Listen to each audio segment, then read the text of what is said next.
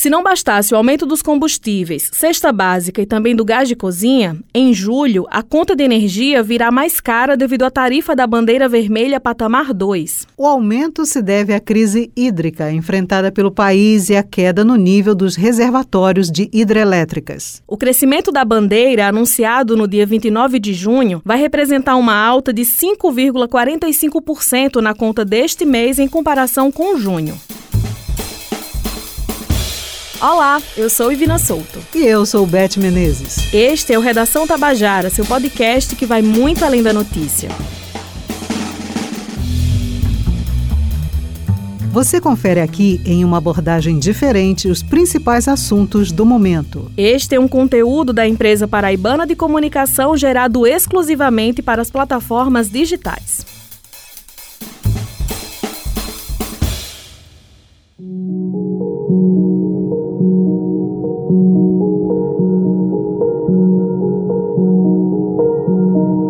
Tempo passa e o brasileiro tem mais complicação em relação às contas fixas, e dessa vez foi mais um aumento da energia elétrica. De acordo com a ANEEL, o acionamento, além do previsto, de usinas termoelétricas para garantir o fornecimento de energia em 2021 vai custar 9 bilhões de reais aos consumidores. De janeiro a abril deste ano, o uso emergencial dessas usinas já custou 4 bilhões e 300 milhões de reais. Como nós somos fortemente dependentes da geração de energia hidráulica e as nossas barragens, teoricamente, a principal fonte é na região sul e lá há um risco de desabastecimento. Então isso nos levou a utilizar a geração de energia de termoelétricas, né? teoricamente ela tem um custo maior e isso acaba sendo repassado pelo sistema de bandeiras. Este é o economista Cássio Nóbrega em entrevista com o jornalista Marcos Tomás. Cássio, o brasileiro tem convivido né, ao longo de 2021 com uma série de reajustes e até um iminente risco de apagão, enfim, informações muitas vezes desencontradas em relação ao abastecimento, ao fornecimento de energia elétrica. Mas algo que já se vislumbra para começar a vigorar a partir do próximo ano e já está em processo avançado de aprovação é a privatização da Eletrobras. Quais seriam, em linhas diretas, as consequências econômicas da privatização da Eletrobras no bolso dos brasileiros? Existem duas linhas de raciocínio aí, né? De um lado, o pessoal que defende a privatização, alimentado pela ideia de que essa privatização vai permitir que o governo reduza os seus custos com a venda dessa empresa, e por outro lado, permita que a Eletrobras consiga realizar investimentos que o governo não está disposto ou não tem condições de fazer no momento. E há o outro lado de defesa para não privatização, que é justamente associada aos custos, né? Que muito provavelmente essa privatização vai trazer custos adicionais para os consumidores. É sempre bom enfatizar que no último mês, né, nós já presenciamos os reajustes nas tarifas de energia, muito em decorrência ao custo de geração de energia. Em suma, né, a privatização da Eletrobras pode trazer novos custos aí para os consumidores. Pegando esse gancho aí da diversidade de fontes energéticas, né? Enquanto economista, você entende que uma maior capilaridade de fontes, de matrizes energéticas, que uma expansão de, dessas matrizes poderia também se reverter em uma melhor oferta do serviço uma redução de preço final ao consumidor? Olha, Marcos, essa, essa discussão sobre o uso de energias alternativas, né, ela não é recente, ela já vem nos últimos 10 anos, inclusive, é possível perceber avanços nessa discussão. A Bahia tem parque eólico, o Ceará criou parque eólico dentro desse intervalo, né? Então, é sim uma alternativa ao uso da energia hidráulica, né? Mas a nossa matriz energética, mesmo com esses avanços, ainda é muito dependente da geração de energia a partir da força das águas. Então, a, a ideia é que avanços no uso dessas energias alternativas seja uma forma de reduzir custos, né? E também permitir ao país fugir dessas oscilações que ocorrem de forma meio que regular. Em 98, por exemplo, nós, em 98, salvo engano, nós passamos por uma, um apagão, né, uma crise muito parecida com a que a gente tem vivenciado no momento atual. E isso impacta na produção, isso impacta no emprego, na geração de renda, além dos custos que é o que a gente tem focado aqui. Cássio, agora a gente vem registrando um crescimento até a olho nu, qualquer cidadão pode perceber, de ofertas de serviços de energia solar para implantação de placas em sua casa. E os anúncios são bem atrativos, né? Porque se, se apresentam que em 5 anos você quita e dura por 20 anos e tudo mais. Enquanto economista, você recomendaria ao cidadão pudesse valer desse serviço implantar? E enquanto economista também, você acha que falta por parte do poder público do governo federal, enfim, estadual que seja, é, ofertar melhores condições de acesso do cidadão a essas energias alternativas? Olha, Marcos, eu acho que algo que tem que ser feito, é, isso se aplica a qualquer coisa na nossa vida. É a gente fazer um, uma continha básica de custo-benefício, né? porque muitas vezes as pessoas vão recorrer a financiamento, enfim, alguns não têm acesso direto a esse recurso, até porque é um, é um volume relativamente alto para você implementar a energia solar em primeiro momento. Então, o, primeiro desafio é sentar e fazer contas, é ver o quanto que você vai pagar de financiamento, se de fato você não vai aumentar os custos decorrentes de financiamento, de juros, enfim, de outras coisas. Então, o primeiro passo é fazer essa planilha financeira para saber o quanto que você vai pagar no final, em quanto tempo e se manter o atual estágio não seria mais barato do que implantar um novo sistema. Enfim, obviamente que cada família, cada uma vai ter o seu perfil e eu acho que esse é o primeiro passo. Eu acho também que falta um pouco mais de explicação, de mostrar como essas energias podem impactar no orçamento da família, porque a gente sabe, por exemplo, um exemplo prático, a gente calcula o custo da cesta básica em João Pessoa. Hoje o custo da cesta básica em João Pessoa é em torno de 500 reais, ou seja, é quase 50% do salário do indivíduo vai para a cesta básica. Então o restante vai ser destinado ao quê? Pagamento de energia, pagamento de água, pagamento de aluguel, enfim resta pouca coisa, entende? É preciso, de repente, até criar políticas públicas voltadas para a implementação desse tipo de energia. Por quê? Porque uma vez implantado, o custo passa a ser zero, né? A gente tem matéria-prima aí o ano inteiro e gratuito.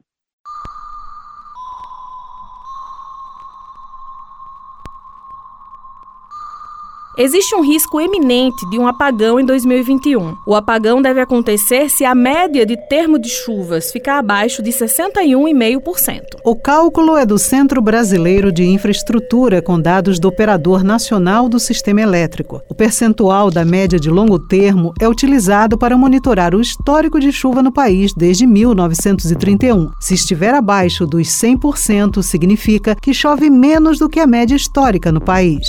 O índice de chuva de 2021 é o menor em 20 anos. Até maio deste ano, o índice estava em 63%. O consumo energético até abril alcançou 169 mil watts, o maior desde 2004, segundo o órgão. O Sistema Nacional de Meteorologia, SNM, emitiu um comunicado de emergência hídrica a órgãos de meteorologia federais e ao Centro Nacional de Monitoramento e Alerta de Desastres Naturais, CEMADEM, deixando claro que a situação é crítica em Minas Gerais, Goiás, Mato Grosso do Sul, São Paulo e Paraná. E essa condição vai se estender de julho a setembro de 2021. Esse é o primeiro alerta desse tipo em 111 anos. Segundo especialistas, esse tipo de situação poderia ter sido minimizado ou amenizado com incentivos e investimentos em infraestrutura energética, em fontes alternativas sustentáveis e renováveis, como a eólica, solar e o biocombustível.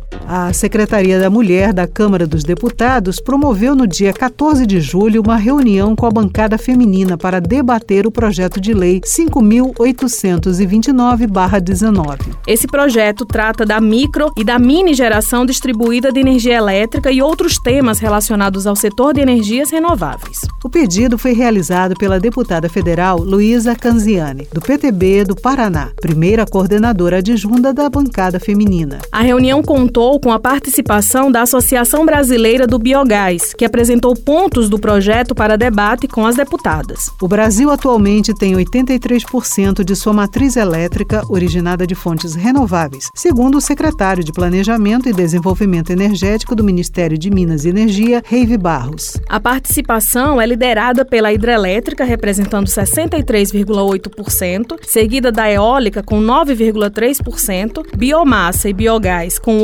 8,9% e solar centralizada, com 1,4%. As energias renováveis são aquelas que não utilizam combustíveis fósseis para permitir a geração de energia. Este é Euler Tavares, diretor do Centro de Energias Alternativas e Renováveis, CEAR, da Universidade Federal da Paraíba, em entrevista ao jornalista Marcos Tomás. Então, por exemplo, a, a energia solar, a energia eólica, a maremotriz, a biomassa, são todas fontes de energia que permitem, vamos dizer, a criação e a geração de energia e que não provocam a poluição ou a emissão de poluentes no ambiente. Então, essa é a principal diferença das fontes de energia vamos dizer, renováveis para as não renováveis. A questão da emissão e a questão da utilização de combustíveis fósseis para a utilização da energia elétrica. E em termos práticos, o que é que isso representa de vantagem de uma sobre a outra? Não, o que é que acontece? O Sistema Interligado Nacional, ou a matriz energética nacional, vamos dizer assim, ela possui sim diversos componentes ou diversos atores, vamos dizer assim, que permitem a geração de energia. Então, hoje o nosso sistema nacional, o Sistema Interligado Nacional, ele recebe várias fontes de energia, tanto vamos dizer, poluentes quanto não poluentes. As poluentes são principalmente as usinas termoelétricas, que fazem a queima de combustível para poder fazer a geração de energia. E hoje, especialmente, esse tipo de fonte energética está sendo utilizada devido à escassez hídrica que o país está vivendo, então faz com que haja necessidade dessa complementação da geração a partir dessas fontes não renováveis, que aí no caso o petróleo ou outro tipo de óleo pesado para fazer a queima e a partir daí fazer a geração da energia. Expandindo a abordagem nessa questão da diversidade das nossas fontes energéticas, o Brasil avançou muito na última década em comparação à sua situação histórica, mas a gente percebe que, comparado a outros países ainda, outras nações, outras potências mundiais, a gente ainda está muito dependente de um modelo, de uma matriz energética e explora pouco recursos naturais em que somos privilegiados, como por exemplo a energia solar, a própria energia eólica. E o que você considera como maior entrave para que o Brasil Brasil avance nesses outros modelos de geração energética? É know-how técnico? É só uma inércia governamental? É interesse econômico de quem controla o sistema atual? Fazendo um levantamento histórico aí como é que a coisa acontece. Como você mesmo citou, o Brasil ele é um, vamos dizer, um país beneficiado muito rico de por ter uma oferta de e uma existência de rios, vamos dizer, de grande volume que permitem a geração de energia utilizando fontes hidroelétricas, que hoje ainda é o custo mais barato para gerar energia. À medida que o país foi crescendo, a existência dessas usinas hidrelétricas ela não estava sendo capaz de suprir a demanda energética do Brasil, aí sim começou a validar, vamos dizer, ou, ou tornar vantagem, vantagem, principalmente quando eu digo financeiramente, o investimento também em outras, em outras fontes de energia. E, paralelo a isso, houve também a questão do desenvolvimento tecnológico que permitiu baratear essas outras fontes energéticas, por exemplo, a eólica e a solar, que hoje são as que estão mais, vamos dizer, mais é, disponíveis para o, o, mercado nacional. Então, em paralelo, o crescimento da demanda energética e a redução dos custos para esse tipo de instalação, a gente consegue hoje sim ter uma inserção cada vez maior dessas fontes energéticas renováveis, no caso a eólica e a solar. E em paralelo também a isso, em 2012, houve uma regulamentação da ANEEL, Agência Nacional de Energia Elétrica, que é a agência reguladora do sistema elétrico, que permitiu permitiu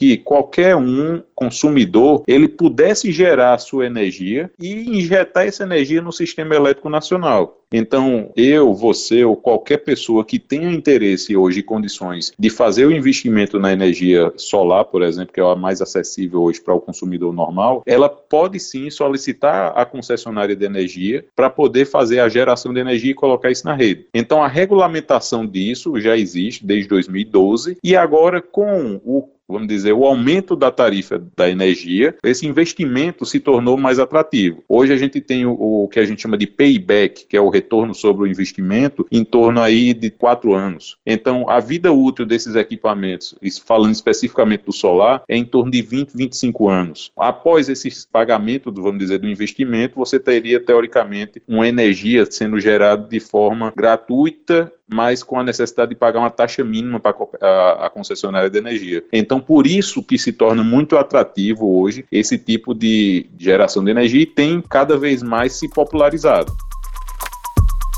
Falando especificamente sobre energia solar, desse novo modelo de energia limpa, e comparativamente a Alemanha, por exemplo, gera energia solar infinitas vezes mais do que o Brasil. Acho que no Brasil, salvo engano, eu vi uma pesquisa, não chegava a 5% né, da nossa matriz energética solar. E a gente sabe que a incidência solar no Brasil ela é infinitamente superior à, à Alemanha. O que é que falta efetivamente para isso existir um boom de desenvolvimento dessa geração de energia? O índice ou parâmetro que a gente considera considera para ter o maior rendimento na geração de energia fotovoltaica é a irradiação solar. Para você ter noção, aqui no nosso sertão paraibano, o menor índice, vamos dizer assim, que tem é maior do que qualquer um na Alemanha. Então, realmente, aqui nós somos muito beneficiados, vamos dizer que o sol que antes castigava, hoje ele permite sim a geração de energia, vamos dizer, com um maior rendimento. E Hoje, a política pública no Brasil, cada vez mais, eu vejo que existem hoje várias linhas de fomento para que, assim, de bancos nacionais até internacionais, agências de fomento, que permitem o investimento desse tipo de empreendimento. Para você ter noção, na Paraíba hoje existe um grande complexo de energia solar em Coremas, que, assim, é o maior do Brasil entendeu? E vai se tornar até 2024, a potência que hoje é gerada lá vai ser multiplicada por seis, vamos dizer assim. Então a gente sim vai chegar num, num, patamar de uma geração muito grande de energia renovável aqui no estado da Paraíba e, consequentemente, isso vai fazer com que a gente acabe sendo um, um estado alimentado por energias renováveis. Então é, eu não, não admiro assim que a gente em alguns anos, sim, com esses investimentos que estão cada vez mais disponíveis, e ainda tem uma vantagem econômica, financeira, vamos dizer assim, para o investidor, ver que isso é um bom negócio, a geração da energia. E aí fazer com que cada vez mais essas fontes de energia, como nós temos também uma área de terra muito grande, muitas vezes até sem utilização, que era o caso do sertão, para poder utilizar esse tipo de tecnologia de geração de energia. Situando aqui na nossa localidade, na Paraíba, já citou aí esse, a geração de energia solar, mas em outras energias renováveis, qual a posição da Paraíba hoje em relação a outros estados brasileiros? Proporcionalmente, nós estamos mais bem situados nessa produção de energia renovável? O que é que existia no passado? Antes eles investiam bastante em energia eólica, porém em regiões, vamos dizer assim, da costa. Eles acreditavam que existia uma quantidade de vento maior para aquilo. Mas depois, com o desenvolvimento do Atlas eólico, o que é que permitiu se ver? Que regiões, por exemplo, como a Serra de Santa Luzia, ali no sertão, na região de Patos, também permitiam a geração de energia de forma é, bem atrativa, vamos dizer, para os investidores. Então, hoje também, tanto a, a energia solar quanto a energia eólica, aqui na Paraíba, a gente está em destaque por conta justamente desse aproveitamento das terras aqui do nosso estado, em especial do nosso sertão. Então, assim, em termos comparativos, a Paraíba ela já está num patamar interessante e cada vez mais ela está se destacando. Hoje, se eu, não estou enganado, o estado que tem mais geração é, distribuída, vamos dizer assim que a gente chama, é Minas Gerais. E também hoje a Paraíba já tem feito regulamentações, tanto fiscais quanto também de outros incentivos, vamos dizer assim, para atrair esses empreendimentos. Hoje, a, a, a, Companhia de Desenvolvimento do Estado da Paraíba, a Cinep, ela tem feito um trabalho bastante interessante justamente na atração desses empreendimentos de grandes empresas nacionais e internacionais aqui para o nosso estado.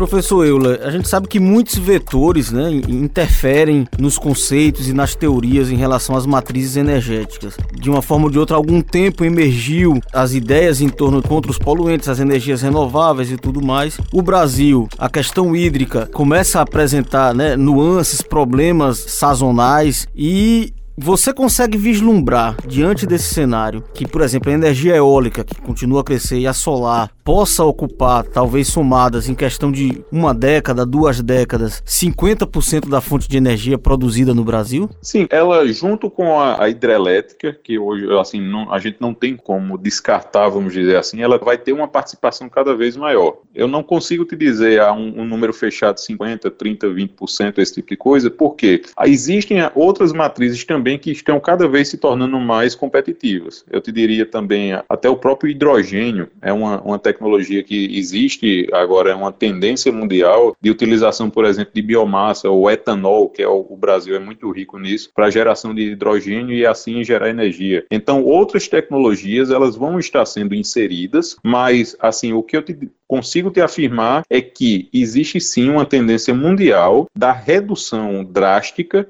de fontes não alternativas ou fontes não renováveis, perdão. A questão de, de petróleo, a carvão mineral e outros meios, vamos dizer, poluentes, estes sim, eles vão estar cada vez mais sendo reduzidos na matriz energética nacional mas o percentual cada vez mais ele vai aumentando de forma a complementar a nossa matriz hidrelétrica que não vai deixar de ter um papel fundamental na nossa, vamos dizer, na nossa geração de energia. Professor Euler, em que patamar se situa de fato a energia hidrelétrica? Porque de uma forma ou de outra ela tem impacto ambiental, né? A construção de uma usina hidrelétrica traz impacto ambiental. Então, ela é considerada uma energia limpa? Ela tem um impacto ambiental pela necessidade, vamos dizer, da criação daquelas barragens, aquilo que você já sabe. A última que teve foi justamente a Belo Monte, viram o impacto que teve lá na, na região do norte, foi muito grande, entendeu? Mas qual é a, a, o parâmetro que se utiliza, vamos dizer, para fazer essa, essa mensuração?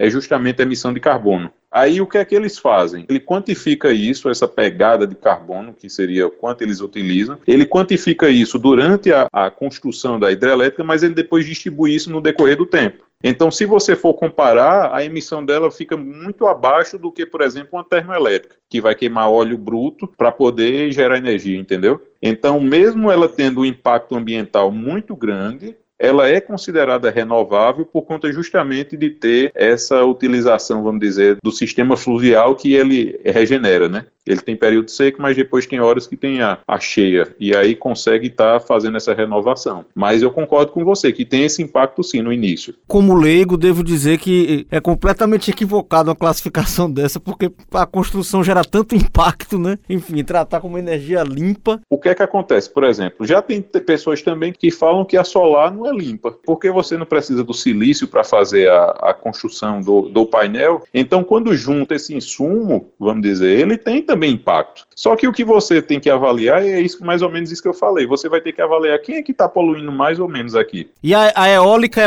é, a mais limpa de fato, então, dentre essas três, digamos. Se eu for pegar pelo lado ambiental, o que é que acontece? A eólica, ela tem, por exemplo, até impacto em circulação de pássaros, ela em morcego, ela tem um, vamos dizer, ela muda até algumas coisas do, do ecossistema que ela está inserida, entendeu? Então, para você ver que tudo, tudo tem um impacto. Agora, só que ele vai ter que quantificar qual é o que tem mais impacto em relação ao outro. Então, é mais ou menos essa pegada aí que ele faz.